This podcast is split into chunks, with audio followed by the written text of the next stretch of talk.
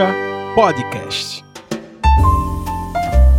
E aí, gente, mais uma sexta-feira e mais um episódio do Peitica deste podcast que chega até você é, todas as sextas-feiras, né? No seu agregador de podcast, na sua plataforma de streaming de áudio favorita. Então, toda sexta-feira está no ar esta terceira temporada do Peitica com muito prazer, com muita alegria que eu estou chegando aqui com vocês em mais esta semana de conteúdo, mais essa semana de reflexões e mais uma semana onde a gente vai parar um pouquinho para relaxar. É, para quem gosta de tomar um café ouvindo peitica, para quem gosta de lavar os pratos tomando peitica, é, tomando não, é, lavar os pratos ouvindo peitica, é, tomando é, o seu chá, né? enfim, relaxando nessa sexta-feira também outros dias, né? Porque podcast afinal é sobre isso, é sobre você poder ouvir em qualquer lugar, em qualquer, a qualquer hora e a qualquer momento. Então, com muito prazer, eu já te agradeço de verdade de me dar essa oportunidade de trocar essa ideia contigo. Para quem está ouvindo o Peitica é, pela primeira vez, eu sempre gosto de falar sobre as redes sociais, é, tanto as minhas pessoais quanto as do Peitica, porque é, é, bom porque você consegue acompanhar os lançamentos do podcast. Né? Então, se você quiser acompanhar um pouco mais de perto os lançamentos do Peitica, não perder nenhum tema do que está acontecendo aqui nesse podcast, é só seguir as redes sociais do Peitica, arroba Peitica Podcast, tanto no Twitter quanto no Instagram. As minhas arrobas pessoais, elas são um pouco mais ativas, porque eu movimento mais, eu gosto de conversar, eu posto mais, que tanto no Instagram quanto no Twitter também, é o arroba Rafa com PHA. Tudo junto, tá? É, é, escrito tudo juntinho, Rafa com PHA e obviamente o Rafa é com PH.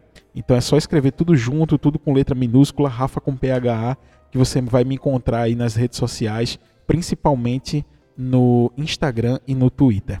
Como você pode ver aí, o tema de hoje é, eu julgo ser um tema é, fundamental nós que vivemos em sociedade, nós que vivemos e, e, e, e podemos uh, acompanhar esses, essas movimentações sociais, principalmente essas que estão acontecendo agora, esse, essa nova, essa ascensão dessa nova extrema direita aí, é, é, é são pontos bem interessantes de se observar, porque a gente está, esse podcast está sendo lançado no dia 19 do 11, né, numa sexta-feira.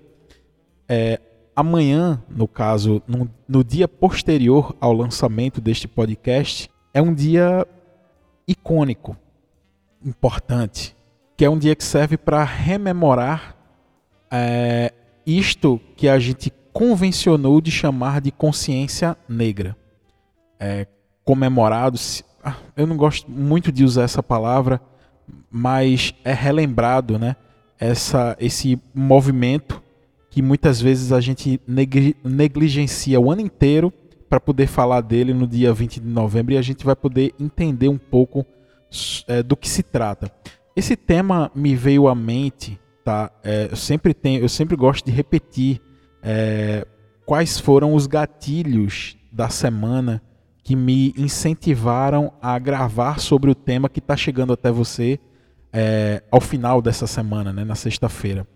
E um, o, o, que me, o que me deu gatilho foi um filme que eu assisti e daqui a pouco eu vou falar sobre esse filme. Mas antes de falar sobre esse filme, eu preciso falar que é, nós rememoramos essa data né, da consciência negra é, por conta de um acontecimento importante. E só um detalhe antes de começar a falar sobre isso, eu acredito muito porque tem muita gente que é, começou a usar de maneira pejorativa o termo lugar de fala. E eu acredito tá, que este termo não deve ser usado dessa maneira é, com a tentativa de ridicularizar as pessoas que usam esse termo, porque eu acredito sim que existe esse lugar de fala e existem pessoas que podem falar sobre isso e principalmente sobre esse tema ao qual eu não tenho um lugar de fala. A única coisa que eu posso aqui me colocar e me posicionar é a favor desta luta, é a favor desse tema. Eu não posso, eu não consigo me inserir nele porque eu nunca passei por, por eu, eu nunca sofri preconceito pelo simples fato da cor da minha pele. Eu nunca sofri preconceito pelo fato de escolher determinado tipo de religião. Então, a única coisa que eu posso fazer é me colocar neste lugar, né, da, a, utilizar da minha empatia para tentar entender e compreender esta dor. Que essa dor é do próximo, né? essa dor são dessas pessoas. É, e aí, para a gente falar um pouco sobre esse Dia da Consciência Negra, é, a gente precisa entender qual é a origem, né? É, por que, que se fala sobre o Dia da Consciência Negra no dia 20 é, de novembro? Para isso, a gente precisa entender é, o contexto histórico. Eu gosto de contextualizar historicamente porque, além de ser host desse podcast, eu também sou professor de história. E, e assim, este fato, né, esta data está diretamente ligada a um local de resistência que é o Quilombo. E, mais especificamente, o Quilombo dos Palmares. O Quilombo dos Palmares, tá? Ele ficava localizado numa região que se chama Serra da Barriga, que atualmente, se a gente fosse comparar, fica mais ou menos numa região é, a, a, a, um pouco mais de 90 quilômetros de Maceió, tá? E esse quilombo ele foi é, fundado lá pelos idos do ano de 1600, tá?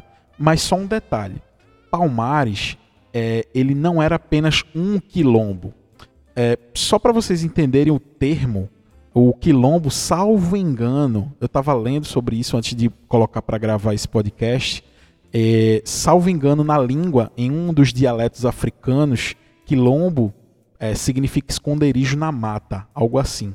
Então, Palmares, na verdade, ele não é apenas um quilombo, não é apenas um lugar onde negros que resistiam àquele processo é, maléfico e muito duro da escravidão durante o período colonial aqui no Brasil, eles muitas vezes conseguiam fugir, algumas vezes na verdade, eles conseguiam fugir né, daquelas condições de, de, de é, aquelas condições degradantes né, nos engenhos e, e se refugiavam nesses locais. Tá? Primeiro começou com pequenas organizações e aí foi se transformando em algo muito maior e um desses quilombos, é, um dos maiores, foi justamente esse de Palmares. E, e Palmares era, na verdade, uma reunião de vários quilombos que eram interligados por uma rede de estradas que ligavam, né? Um ao outro. Essas estradas meio secretas aí no meio da mata, e essas estradas interligavam diversos quilombos aos, quais o conjunto dele, nessa região da Serra da Barriga, ficou conhecido como o Quilombo dos Palmares. Tá? Estima-se, tá? alguns historiadores que se debruçaram sobre esse tema, estima-se que Palmares chegou a ter 200 quilômetros de metros quadrados de extensão e mais ou menos é, 20 mil habitantes assim no auge né, do, da sua ocupação. E um dos quilombos mais importantes desse complexo de Palmares era o quilombo dos macacos. Tá? Então, essa história ao qual a gente está se referindo para citar esta data ao qual nós rememoramos alguns temas importantes dentro dessa, dessa sociedade, dessa herança que a gente tem aí dessa escravidão, desse processo de escravidão, vem a partir de está diretamente ligado com este local e com um personagem, tá? Antes de falar desse personagem, eu vou dizer e vou contextualizar a história dele.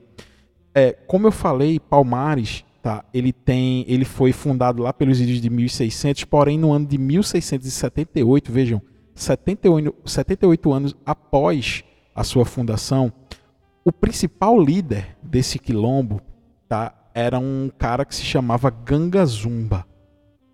É, Ganga Zumba ele foi líder de Palmares, né, deste complexo de Palmares, por um determinado período de tempo, e ele sofreu muitas pressões, porque este, esse quilombo ele incomodava muito algumas pessoas.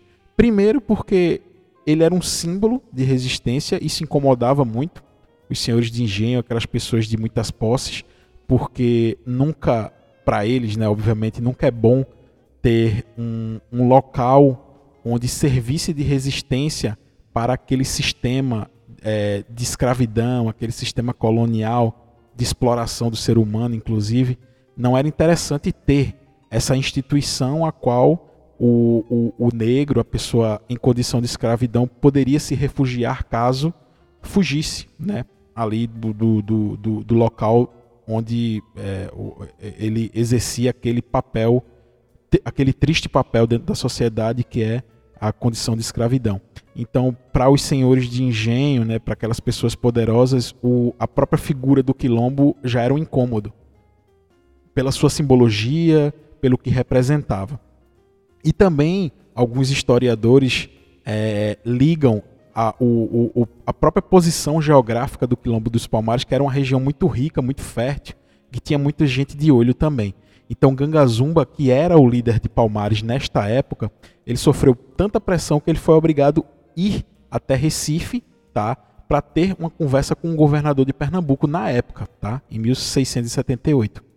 O detalhe é que quando Gangazumba chega à cidade do Recife, eles têm, têm uma chegada pomposa, né? Ele chega com diversos membros do Quilombo, faz uma entrada na cidade de Recife, alguns registros de pessoas que, que, que tiveram cuidado de registrar esse momento, de escrever sobre esse momento, eles dizem né, que Gangazumba, quando chega na cidade do Recife, ele é ele chega com pompa, né? Enfim, uma pessoa importante, um líder de, do, de, de Palmares, de um quilombo grandioso, gigantesco não importante, é, é bom até frisar isso, eu não estou dizendo que ele era importante perante aquela sociedade, mas numa posição de importância. Né?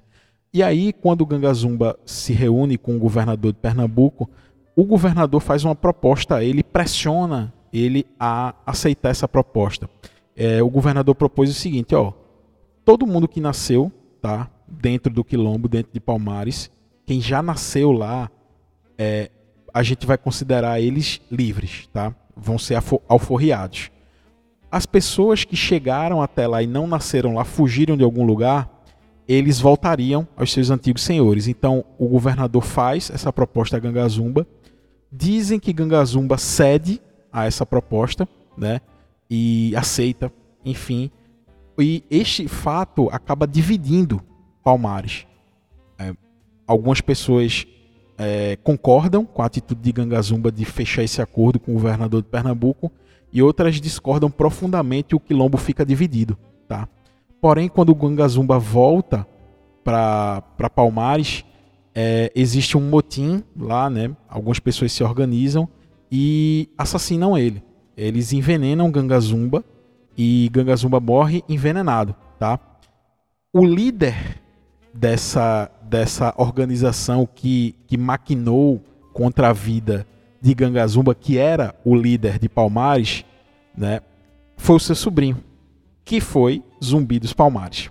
Tá? Então a figura de Zumbi, do Palma, de Zumbi dos Palmares está diretamente ligada. É nesse momento que Zumbi assume uma posição de destaque lá dentro daquela organização quilombola de Palmares e ele depois, algum tempo depois, alguns anos depois, ele, ele assume, né, como a, o principal líder ali do Quilombo dos Palmares, certo? Então, ele é assim que Zumbi chega ao poder ali naquele, naquele lugar de resistência. E detalhe importante que é, Palmares ele sofre diversos ataques, tá? O, como eu falei, é, é um incômodo ter é, um lugar como aquele. Então, o governo, os governos, né, e principalmente de Pernambuco, eles atacam é, o, o, o quilombo dos Palmares para tentar derrubá-lo, tá? Então eles sofrem ataques por muitos e muitos tempos, muito, muitos e muitos tempos, mas eles sempre resistem. Porém, após Zumbi assumir, salvo engano, foi no ano de 1690 que começa um ataque muito mais forte, proporcionado por um, um, um, uma pessoa que vem de São Paulo, que agora eu não me recordo o nome dele, um, um líder, né, um representante do governo que vem de São Paulo e começa a atacar Palmares de uma maneira muito forte. Ele leva muitos homens e tal. E no dia 20 de novembro de 1695 eles derrubam, né, Palmares. Zumbi consegue fugir, tá? Para mata, para uma mata próxima ali daquele de, de, de Palmares, próximo do local. Porém, uma pessoa que era ligada a zumbi é, trai ele e revela o seu esconderijo. As pessoas chegam até lá, o capturam, decapitam, tá? Tiram a sua cabeça, arrancam a sua cabeça e a cabeça de zumbi ela é exposta nas ruas do Recife, inclusive hoje tem até um monumento é, que representa, né, a, o, a, morte de Zumbi dos Palmares é, nesse acontecimento. E Zumbi foi sim uma pessoa é, que representou né, essa resistência. É por isso que se comemora no dia a palavra, eu não quero usar essa palavra comemora, mas é por isso que se rememora né, o dia, no dia 20 de novembro, o dia da morte de Zumbi dos Palmares, é, o dia da consciência negra. Tá? Uma das coisas, após esse pequeno resumo, tá, aproveitei para é, dar uma de professor historiador aqui, tá? mas aproveitando esse, é, esse momento que a gente está vivendo, tá?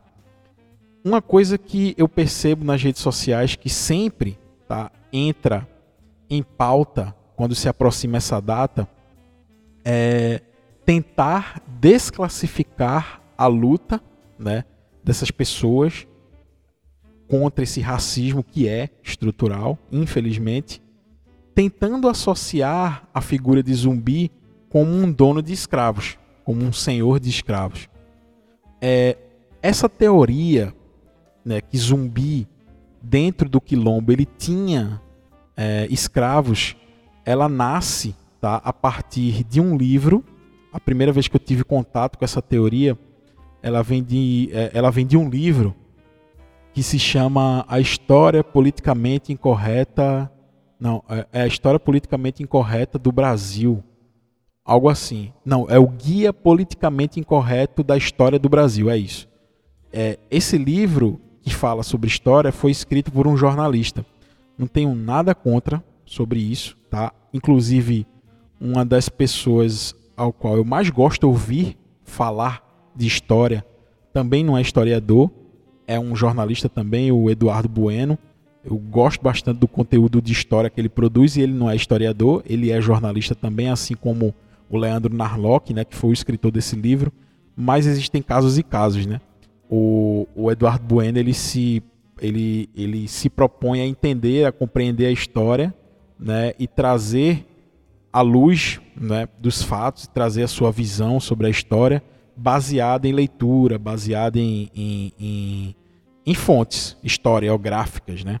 Ao contrário do que eu percebo na obra de Leandro Narlock. Ele traz, ele levanta essa hipótese, que é apenas uma hipótese, de que Zumbi dos Palmares tinha escravos. E eu não quero aqui, tá? Nesse caso, eu nem quero entrar no mérito dessa afirmação porque isso já é uma afirmação superada. Todo mundo tem a ciência de que não existe prova material nenhuma de que Zumbi tinha escravos. Até porque a produção historiográfica desta época ela é muito ela é muito frágil, não se tem registro histórico do quilombo, tá? É muito difícil, tanto é que se cria um mito muito forte ao redor de Zumbi, tá? Algumas pessoas tentam transformá-lo num herói, numa figura heróica, histórica, é, tenta associar, né, a figura dele esse, né, esse cara, enfim, esse, praticamente esse super-herói assim mas existem os mitos e existe o que realmente aconteceu na história. Né? A gente precisa separar o mito da história. Mas também não tem argumento plausível nenhum para ter essa afirmação. Mas o que eu percebo é que pessoas que se aproveitam dessa narrativa, elas têm um objetivo. Tá? O objetivo não é tentar associar ou não o zumbi ao fato de ter ou não o escravo. A tentativa é de diminuir uma luta que é atual, que ela é justa, que ela tem motivos para acontecer, que é essa luta contra esse preconceito, né, de ordem racial, entre aspas, mas que ela marca profundamente a nossa sociedade, porque a gente precisa lembrar e sempre que eu tiver oportunidade, sempre que eu tiver esse microfone aqui comigo desse podcast, é, eu vou relembrar isso, que o Brasil foi o último país das Américas a abolir a escravidão e só o fez após muita pressão, muita pressão externa, porque sei lá, a gente poderia, se fosse depender da vontade dos nossos governantes, talvez a gente tivesse esse tipo de mão de obra até hoje.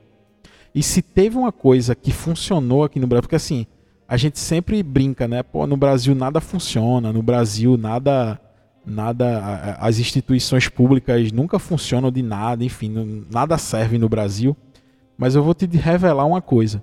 Se tem uma coisa que funciona e funcionou, funciona não, né? Ainda bem que não funciona, mas que funcionou muito bem aqui no Brasil foi o tráfico de seres humanos.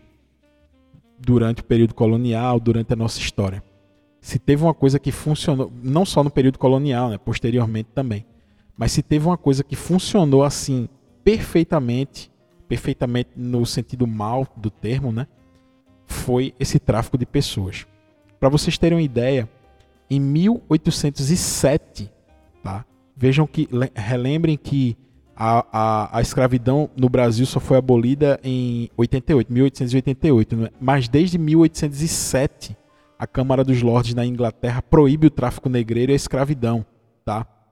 Primeiro por fatores comerciais, ele acreditava que a pessoa é, que trabalhava tinha que ter o direito de receber o seu salário para movimentar a economia, para poder ter poder de compra e etc. E também por questões ideológicas, né? Por conta do, do pensamento liberal, enfim, que influenciou bastante o pensamento inglês. É, e desde 1807, a Inglaterra faz pressão em Portugal para que abolisse a escravidão. E sempre Portugal foi empurrando com a barriga porque se tornou algo muito lucrativo. É, escravos na história do mundo sempre existiram. Tá? Quando a gente fala sobre sociedades da antiguidade, por exemplo, sei lá, a gente vai estudar a história dos persas os persas eram um povo, sei lá, bastante violento, que guerreava e tal, e fazia bastante escravos, dominavam regiões inteiras, escravizavam aqueles que tentavam resistir a eles. Porém, não confundam esse tipo de, de escravidão com essa escravidão moderna que a gente viveu aqui, como colônia e posteriormente como império, que só veio ser abolida muito tempo depois aqui no Brasil essa escravidão que a gente está falando é uma escravidão por motivos econômicos, comerciais, é algo muito lucrativo, que deu muito dinheiro para muita gente. Então, é, o, o europeu ele transforma a escravidão num negócio. E é por isso que ela é tão devastadora. Tá? Vejam, em 1807 a Inglaterra já estava falando sobre a proibição. É, e o detalhe importante: é, quando a Inglaterra proíbe tá, o tráfico negreiro, a Inglaterra nesta época ela tinha a maior esquadra de navios da região, assim, do mundo. Era poderosíssima a esquadra de navios do, da Inglaterra. Eles dizem, ó, no Atlântico ninguém vai traficar porque a gente vai abordar navios negreiros, a gente vai abordar esses esses navios que fazem o transporte de pessoas escravizadas e a gente vai, vai não vai deixar isso acontecer. E um detalhe que em 1808 a família real portuguesa vem para o Brasil, né, fugindo de Napoleão, e quem faz a escolta, eles, eles literalmente fogem de Napoleão. Napoleão está prestes a invadir Portugal, a, a coroa portuguesa diz, ó, oh, vamos vazar daqui, porque senão, enfim, Napoleão está chegando, e eles pedem ajuda, diz, ó, oh, Inglaterra apelam à coroa inglesa ó, é, nos ajuda aí a sair de maneira segura aqui da Europa, porque a gente vai lá para a colônia, lá por outro lado do, do oceano, e a gente precisa de uma ajuda aqui para poder sair da Europa. Então a Inglaterra escolta, praticamente escolta os navios que levavam a coroa portuguesa. Mas aí o, o, o, a Inglaterra disse: ó, a gente faz, mas em contrapartida a gente precisa discutir sobre essa questão da escravidão, que vocês ainda mantêm essa prática. E, e assim, é, com promessas e promessas, o governo, né, a coroa portuguesa vai levando, vai driblando essas exigências inglesas. É, em 1831, o tráfico chegou a ser proibido. Né? Houve uma assinatura de um tratado internacional, porém, se continua traficando pessoas aqui no território brasileiro. Mesmo após a assinatura de um tratado internacional, ao qual Portugal foi signatário né, ao qual o Brasil foi signatário também. Tá? Então, é, nunca se traficou tanto, mesmo após a assinatura desse tratado. Estima-se que mais de, 200 mil, mais de 200 mil escravos chegaram da data da assinatura desse tratado até 1849. Mais de 200 mil pessoas foram traficadas aqui no Brasil. O Brasil foi um case, um case macabro dessa prática no mundo. Nunca se traficou tanta gente para um país como aconteceu no Brasil. E é por isso que eu digo que a instituição tráfico de pessoas foi a única que funcionou aqui nessa nossa terra, aqui na Terra Brasilis. Mesmo com a assinatura da Lei Eusébio de Queiroz, né, em 1851, que põe o fim ao tráfico negreiro, ainda assim se continua traficando pessoas aqui para o Brasil. Óbvio que esses números caíram, mas ainda assim se continuou traficando, porque isso dava muito dinheiro, muito dinheiro mesmo, tá? Então assim, para todo mundo que se utiliza desse tipo de narrativa de tentar diminuir a luta, né, das pessoas é, que ainda sofrem desse preconceito, fruto dessa herança maldita que a gente tem aqui no Brasil, a gente precisa pegar esses dados, a gente precisa pegar estes fatos e esfregar na cara dessas pessoas. Porque mimimi no, no, no, no, no, no olho, nos olhos dos outros é refresco, né? Porque todo mundo, a, a sua dor, a, aquela dor que você não sente, você chama de mimimi. Mas ninguém quer observar a história, ninguém quer observar tudo isso que a gente passou até chegar aqui, até a gente ter essa herança desgraçada que a gente tem. Tá? Uma das coisas que eu fiz, tá, foi pesquisar sobre o tema. Eu achei um artigo de um site que se chama Jornal Empoderado. E esse artigo ele foi escrito por Max Mu, eu, o escritor desse, desse artigo.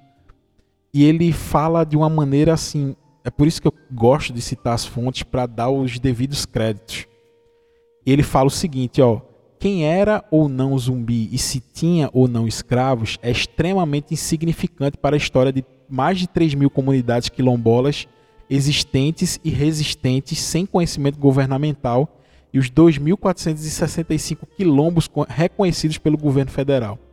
Zumbi é presente apenas nos últimos 20 anos, mais ou menos, de, dos 100 anos de existência de Palmares dos mais ou menos 100 anos de existência. Então a figura de zumbi é uma parte da história daquele povo, daquele lugar, tá? Os primeiros registros, né? E aí ele fala sobre essa história do quilombo que eu, que eu citei aqui no início, e tem um trecho aqui deste artigo escrito por Max Mu que diz o seguinte: ao refletir sobre essa vers versão da história útil ao racismo estrutural, que é essa história, né, que é trazida no Guia Politicamente Incorreto, pelo Leandro Narlock, ele diz que é, é uma tentativa de compartilhar a culpa e dividir o ônus com os negros. Só arvora o egoísmo para continuar com os 100% de bônus para os brancos. Os danos causados pela escravidão ainda é dos negros. Tá? É, é essa tentativa que ocorre com esse tipo de narrativa. Então, este é um esforço consciente ou inconsciente de se isentar de reparações históricas e negar políticas públicas a pessoas negras, utilizando do privilégio para ampliar o privilégio. Eu achei muito importante a fala desse, desse autor, dessa pessoa que escreveu esse artigo, porque ele sintetiza aquilo que eu queria falar, mas ele já trouxe para a gente. Deixa essa dica para depois quem quiser aí me pede o artigo que eu te envio para você poder enviar, para você poder ler, tá? É, mas antes de, de se encaminhar para o final do Peitica, uma coisa que me deu o gatilho, como eu falei, foi um filme, tá? Que está na Netflix. É, e aproveitando o tema, aproveitando esta história né, de zumbi, dos quilombos, e aproveitando este momento, esta data, eu me senti na obrigação de citar esse filme, que é um filme da Netflix brasileiro, que se chama Sete Prisioneiros, que eu assisti no final de semana passado. Ele fala sobre a escravidão contemporânea. Ele fala sobre essas práticas é, que se assemelham muito. Na verdade, não é nem que se assemelha, é que na prática, na prática é escravidão, desse mesmo jeito que a gente conheceu na nossa história. O filme conta a história de alguns, alguns homens né, que vivem é, na zona rural e que eles sonham com a oportunidade de trabalho na capital, em São Paulo. E aí eles são levados, né, eles, enfim, uma pessoa agencia, né, levam eles até esse local de trabalho, diz, ó, oh, tem uma oportunidade de emprego e tal, eles se conhecem, né? Diz, ó, oh, fulano também vai e tal. E é um local que vocês vão ter que se mudar para lá para construir a vida de vocês lá, nesse local. E aí ele, eles pegam suas coisas, né, e se mudam para a capital, para São Paulo, para construir as suas vidas lá ao redor desse trabalho que eles conseguem num ferro velho. Eles vão morar nesse ferro velho, eles vão se alimentar nesse ferro velho e vão trabalhar nesse ferro velho. E aí a história do filme começa a se desenrolar. Tá? E eles percebem que a oferta de emprego, na verdade, não é uma oportunidade. É uma maneira que pessoas muito poderosas arranjaram para subjugar outras pessoas mais frágeis socialmente. O filme é muito duro de se assistir. É muito duro porque a gente sabe que tudo aquilo que é retratado naquele filme é algo que realmente acontece não no passado, mas hoje. Inclusive fala muito também o que eu gostei, porque o filme foi corajoso, o diretor do filme foi corajoso de abordar esse tema. Ele também aborda a, as condições daquelas pessoas que vêm de países é, imigrantes para cá. Muitas vezes imigrantes ilegais, por exemplo, de países como Venezuela, Bolívia. A gente observa isso no nosso dia a dia quem vai até a capital aqui, o Recife, é, é, nota nos sinais né, pessoas com sotaque espanhol pedindo né, esmolas em condição de rua, é, pessoas com, segurando cartazes, né, algumas vezes escritas em espanhol, dizendo que é imigrante da, de, da Venezuela, da Bolívia, enfim, de locais aqui vizinhos, e que essas pessoas migram para cá e o filme aborda também as condições de vida dessas pessoas e que muitas vezes elas são utilizadas é, como escravas aqui no Brasil.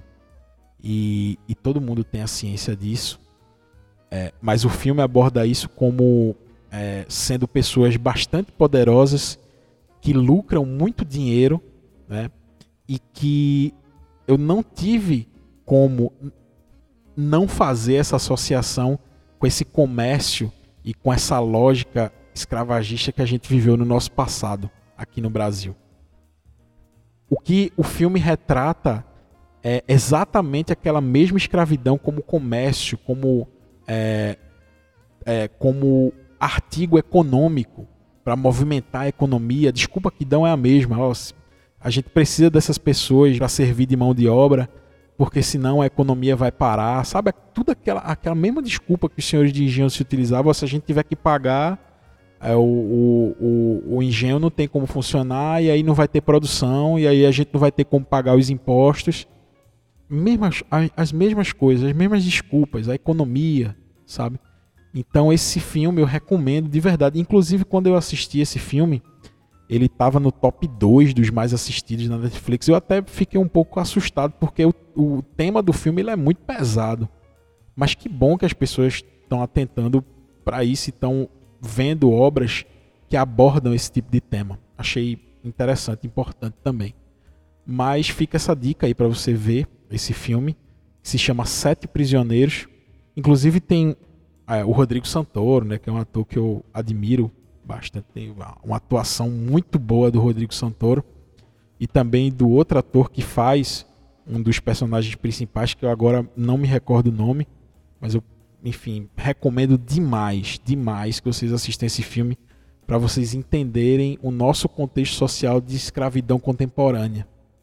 De como a sociedade é dura com algumas pessoas e de como às vezes essas pessoas realmente não têm saída, literalmente não têm saída. Então fica essa reflexão desse peitica de hoje.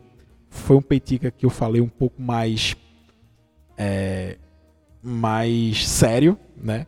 Porque a data, o tema, as reflexões exigiram que fosse assim. Mas se você gostou, eu te peço que compartilhe esse programa com alguma pessoa que você acha que vai curtir também o tema. É, se você quiser compartilhar nas suas redes sociais, me marca. Vou ficar muito feliz de te agradecer por, uh, pelo fato de você estar ouvindo o Peitica. E até o próximo Peitica na próxima semana. Um grande abraço para você. Valeu, gente.